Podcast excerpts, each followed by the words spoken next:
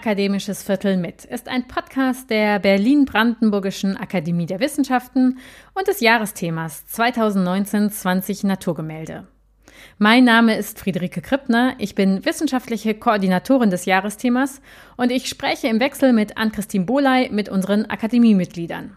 Kurz und knapp, während eines akademischen Viertels geht es um aktuelle Forschung unserer Akademiemitglieder, um das Jahresthema der Akademie, um Wissenschaftskommunikation und um die Effekte, die die Corona-Pandemie auf Forschung hat.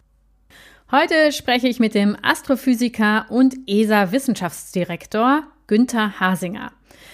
Günther Hasinger hat ein besonderes Alleinstellungsmerkmal in der Reihe unserer insgesamt ja sehr renommierten Akademiemitglieder.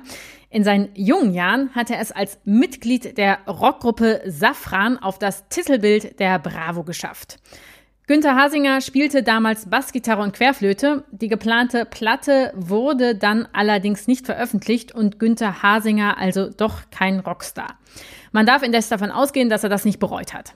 Er ist stattdessen ein mit vielen Preisen ausgezeichneter Astrophysiker geworden. Unter anderem bekam er schon 2005 den Leibniz-Preis der DFG und sein astrophysikalischer Bestseller Das Schicksal des Universums war 2008 Wissenschaftsbuch des Jahres. Studiert hat er in München. Nach Forschungsaufenthalten in den USA wurde er Mitte der 1990er Jahre Direktor am Leibniz-Institut für Astrophysik der Universität Potsdam und später wechselte er an das Max-Planck-Institut für extraterrestrische Physik in Garching und dann weiter an das für Plasmaphysik. 2011 ging es dann nach Hawaii. Hasinger leitete dort das Institut für Astronomie der Universität Hawaii und 2018 ist er dann in Madrid gelandet als Wissenschaftsdirektor der Europäischen Weltraumorganisation ESA. Sein Spezialgebiet ist die Röntgenastronomie und unter anderem interessiert er sich besonders für schwarze Löcher und dunkle Materie. Darüber sprechen wir auch heute. Ich bin jetzt verbunden mit Günther Hasinger, der in Madrid sitzt. Herzlich willkommen, Günther Hasinger. Herzlich willkommen, danke auch. Die Frage, die wir immer zuerst stellen und die natürlich bei einem ESA-Wissenschaftsdirektor, der sicherlich sehr, sehr viel zu tun hat und alles und jeden vertritt, in gewisser Weise vielleicht etwas schwierig ist, aber ist, woran forschen Sie zurzeit? Was interessiert Sie als Forscherpersönlichkeit besonders? Also ich benutze im Moment die Zeit der Ruhe, die uns gegeben ist, äh, wo man wirklich mal kontinuierlich nachdenken kann über Dinge, die einen schon lange interessiert haben. Und ich arbeite tatsächlich jetzt wissenschaftlich an einem Projekt, wo ich versuche zu erklären, ob die dunkle Materie, die wir ja bisher noch überhaupt nicht verstehen, etwas mit schwarzen Löchern zu tun hat. Äh, und da habe ich tatsächlich jetzt gerade ein äh, Paper submittiert, äh, was mich also sehr viel Arbeit gekostet hat und ich freue mich, dass es jetzt rausgekommen ist.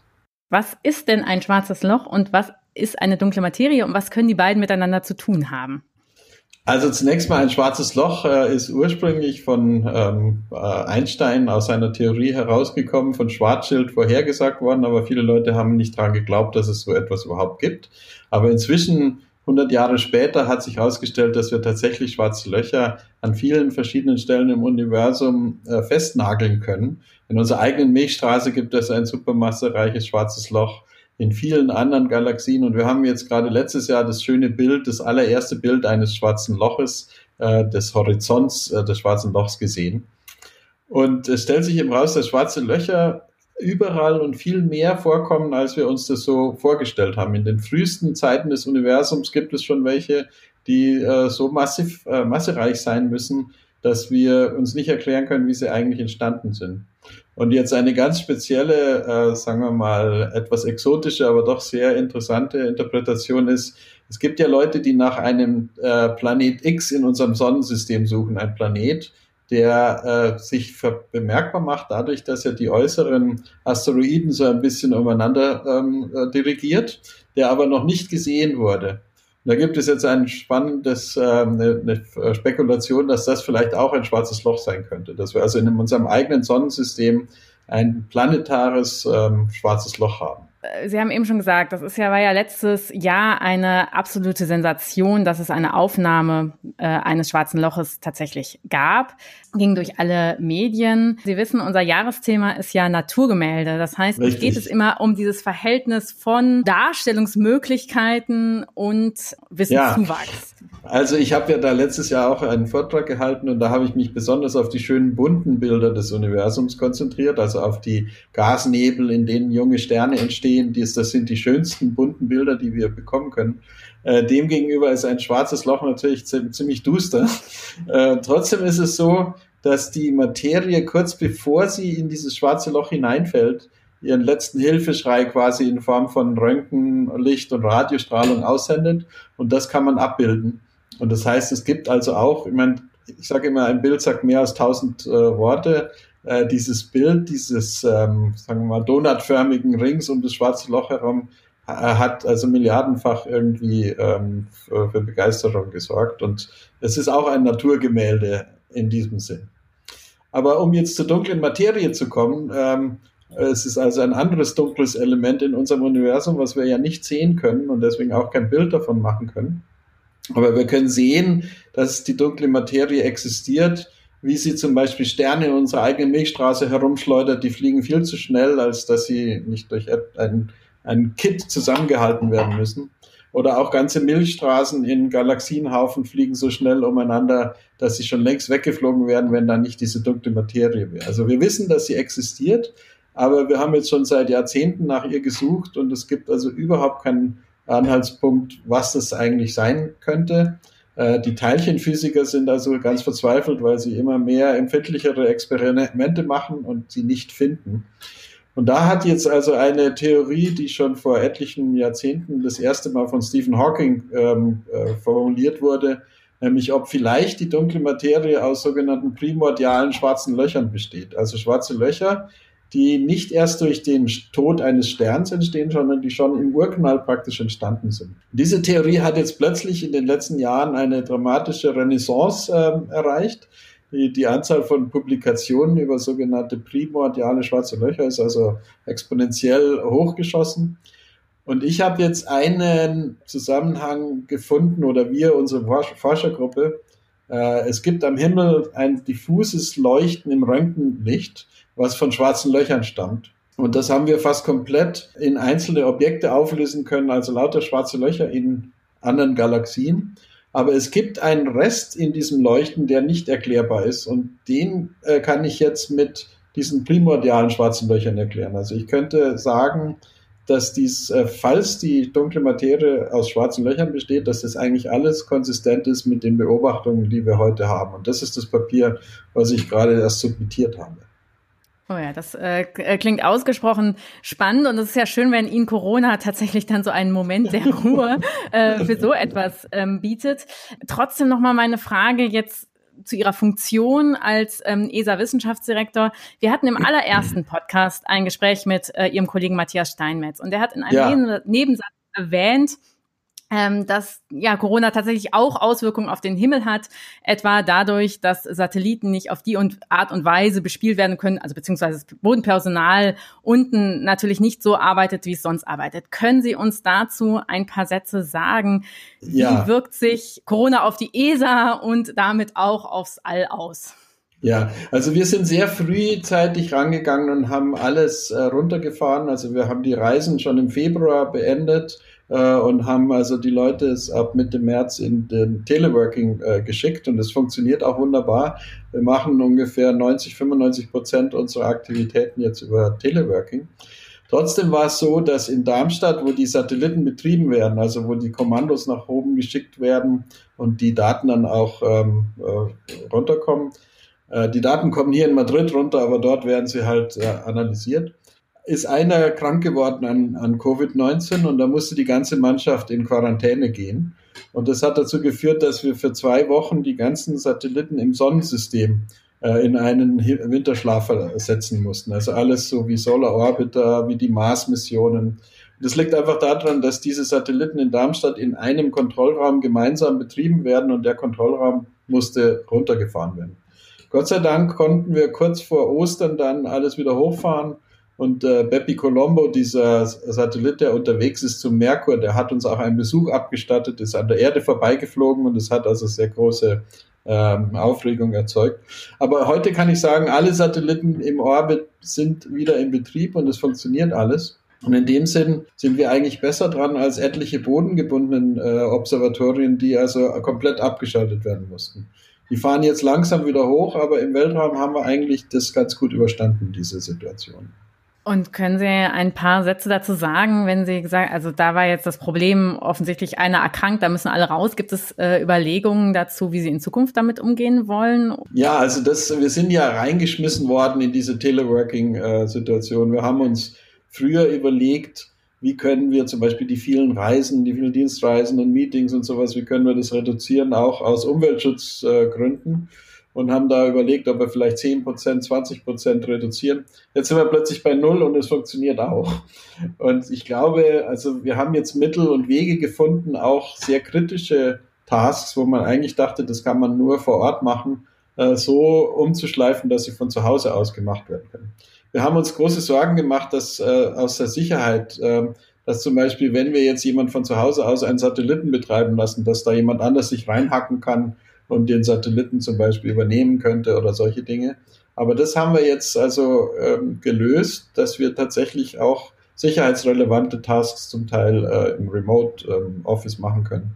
Trotzdem ist es so, dass wir persönliche Meetings und ähm, Zusammenarbeit im sozialen äh, Verbund nicht ähm, vermeiden und also können und auch nicht wollen, sondern wir müssen uns auch wieder treffen. Aber wir werden uns, glaube ich, deutlich weniger auf Dienstreisen begeben als äh, vor der Krise. Und insofern hätte das Ganze ja tatsächlich auch etwas Gutes für die Umwelt. Das haben tatsächlich schon verschiedene Menschen, mit denen ich hier beim Podcast gesprochen habe, genau das gesagt, dass natürlich Forscher und Forscherinnen immer für den guten Zweck der Forschung, aber eben doch einen äh, heftigen ähm, Carbon Footprint häufig hinterlassen und man ja natürlich in der Wissenschaft darüber nachdenken kann, ähm, ja, was kann man als Wissenschaftler eigentlich dazu beitragen beim Thema Umweltschutz, äh, können Sie dazu auch noch mal was aus ESA-Perspektive äh, sagen? Ähm, eine Frage, die man sich so laienhaft ja stellen kann, ist, warum müssen wir eigentlich alles äh, noch in den Weltraum schießen? Ähm, welche Funktion hat das eigentlich? Das alles äh, fordert unheimlich viel Energie und so weiter. Können Sie uns dazu noch mal was mit auf den Weg geben? Ja, also zunächst ist es ja so, glaube ich, dass äh, die Weltraum Forschung beziehungsweise auch der Betrieb von Weltraummissionen äh, eigentlich sehr, sehr stark dazu beiträgt, dass wir überhaupt verstehen, äh, dass wir einen Klimawandel haben. Äh, ungefähr zwei Drittel der essentiellen Klimavariablen können nur aus dem Weltraum äh, gemessen werden. Und äh, es ist, glaube ich, so, dass tatsächlich auch die ganze Digitalisierung unserer Welt und so weiter, wie, wie stark wir vom Weltraum schon abhängen, realisieren wir oft äh, gar nicht. Und ich glaube, wir tragen eher zum Umweltschutz bei, indem man zum Beispiel, hat man jetzt gesehen, zu Corona-Zeiten äh, können wir tatsächlich nachweisen, wie viel weniger Schadstoffe in der Luft sind. Wir können Leute anweisen ähm, für zum Beispiel große Desaster, Erdbeben und andere Dinge. Also wir, ich glaube, dass der positive Nutzen der Weltraumforschung auch für die Umwelt eigentlich deutlich mehr ist als die Gase, die wir in die, Abwelt, äh, in die Umluft äh, oder in die Umwelt ablassen. Trotzdem ist es so, dass Forscher auch sich da mit beschäftigen, wie wir umweltfreundliche Raketen starten können, also wie, wie man auch ähm, Raketentreibstoff sozusagen herstellt, der nicht mehr so giftig ist und so weiter. Da, da gibt es, glaube ich, in den nächsten Jahrzehnten wichtige Umwälzungen, ähnlich wie es ja auch mit dem Luftverkehr äh, Leute gibt, die versuchen, das Ganze zu, äh, also kohlenstoffneutral zu machen. Da sind wir natürlich auch mit ähm, am Arbeiten. Aber ich habe das Gefühl, dass der Weltraum eigentlich eher eine positive, ein positives Element äh, für den Umweltschutz ist und nicht dagegen. Also auch tatsächlich in Form von Grundlagenforschung oder beziehungsweise Forschung, die dann wieder, ähm, es gibt ja auch so Side-Effects, man forscht vielleicht an was ganz anderem und das hat dann wieder ja. Wirkung. Vielleicht ein Beispiel dazu, also diese, der Treibhauseffekt auf der Erde, der ja sozusagen der Haupttreiber des, äh, des Klimawandels ist, der wurde ursprünglich auf der Venus entdeckt. Äh, der, also es gibt viele Dinge, die aus der Astronomie erstmal reingekommen sind in die Gesellschaft, äh, was die Leute aber heutzutage nicht mehr so wissen. Noch ganz zum Schluss eine letzte Frage. Ich erwische Sie ja in Madrid, ähm, wo Sie arbeiten, aber jetzt ja tatsächlich, wie Sie erwähnt haben, überwiegend oder fast ganz vielleicht im Homeoffice arbeiten. Können Sie uns was sagen, wie Sie die Situation in Spanien vielleicht Spanien, auch tatsächlich als ähm, ja, Privatperson überhaupt als Mensch dort vor Ort erleben? Also wir waren Mitte März noch in München auf einer Beerdigung, äh, also nicht Corona-mäßig, aber trotzdem ein Familienmitglied ist gestorben. Und dann sind wir zurückgeflogen, genau an dem Tag, wo Spanien den absoluten Lockdown verkündet hat. Und es war natürlich für uns erstmal ziemlich schwierig zu entscheiden, wollen wir da jetzt zurückgehen oder wollen wir lieber in Deutschland bleiben. Aber wir haben uns entschieden, nach Spanien zurückzugehen und vor allem auch deswegen, weil wir uns hier sehr, sehr sicher fühlen. Also diese absoluten äh, äh, Maßnahmen, dass wir nicht nach draußen gehen dürfen und so weiter, haben natürlich zu einem dramatischen, zu einer dramatischen Reduktion auch der äh, Fälle und der Todesfälle vor allem geführt. Und wir haben uns eigentlich bis vor ein paar Tagen ganz gut und sicher gefühlt hier. Wir durften nicht raus, nur zum Einkaufen. Seit ähm, äh, Samstag äh, dieser Woche oder letzter Woche dürfen wir jetzt stundenweise wieder rausgehen, auch zu Spaziergängen und zu Sport, um Sport zu betreiben, zum Beispiel Jogging und so weiter. Es hat sich herausgestellt, am Morgen war das noch ganz schön, wieder durch die Stadt zu spazieren. Wir dürfen maximal ein Kilometer von unserem Haus äh, entfernen uns. Aber am Abend waren schon so viele Leute unterwegs und vor allem so viele Jogger und Radfahrer, die keine Masken aufhaben. Und ich als Wissenschaftler weiß ziemlich genau, wie das ist mit den Aerosolen, die da aus den Mündern der Leute kommen. Ich habe mich also sehr unwohl gefühlt und wir, also seit dieser Öffnung fühlen wir uns eigentlich nicht mehr so sicher wie vorher beim absoluten Lockdown. Trotzdem müssen wir uns natürlich in eine neue, sagen wir mal, Gesellschaft, ein neues Gleichgewicht begeben, wo wir mit dem Virus leben und nicht gegen ihn. Also insofern sind wir da noch, müssen wir noch viel lernen. Das ist ähm, sicherlich wahr. Und auch da muss ich ja sagen, dass ähm, zu einem Thema sind wir jetzt gar nicht gekommen, nämlich zur Wissenschaftskommunikation, für, für die Sie ja auch einiges äh, leisten und die Ihnen sehr am Herzen liegt und ähm, wo ich immer denke, dass wir hier in Deutschland tatsächlich gerade auch äh, ja eine ähm, ein Aufleben der Wissenschaftskommunikation ähm, haben, das wirklich beeindruckend ist. Also und, und was mich besonders beeindruckt, ist, dass es tatsächlich Politiker gibt, die auf Wissenschaftler hören. Nicht nur solche, die selber Wissenschaftler sind, so wie unsere Kanzlerin, aber wenn man sich zum Beispiel Griechenland anschaut, die haben nach dem ersten Corona-Fall bereits komplett alles abgeschlossen, äh, weil sie den Wissenschaftlern gefolgt sind. Und ich glaube, jetzt äh, ist die Tendenz dazu da, sozusagen langsam wieder die anderen Werte äh, nach oben zu stellen. Aber man darf, man, man, man muss den Wissenschaftlern auch zuhören. Das ist ein schönes Schlusswort für diesen Podcast. Herr Hasinger, ich bedanke mich ganz herzlich für Ihre Zeit und äh, wünsche Ihnen alles Gute und wünsche Ihnen vor allem, dass Sie auch weiter in Madrid gesund bleiben. Das war ein akademisches Viertel mit Günther Hasinger. Wenn Ihnen das Lust auf mehr gemacht hat, Günther Hasingers Vortrag zum Jahresthema, den er letztes Jahr in der BBAW gehalten hat, können Sie nachhören und zwar in der Mediathek des Jahresthemas unter jahresthema.bbAW.de. Am nächsten Dienstag geht's weiter. Dann spricht meine Kollegin Ann-Christine Bohley mit der Altorientalistin Eva Kantschik-Kirschbaum. Wir freuen uns sehr, wenn Sie auch dann wieder mit dabei sind. Bis dahin wünsche ich Ihnen vor allem eines, bleiben Sie gesund.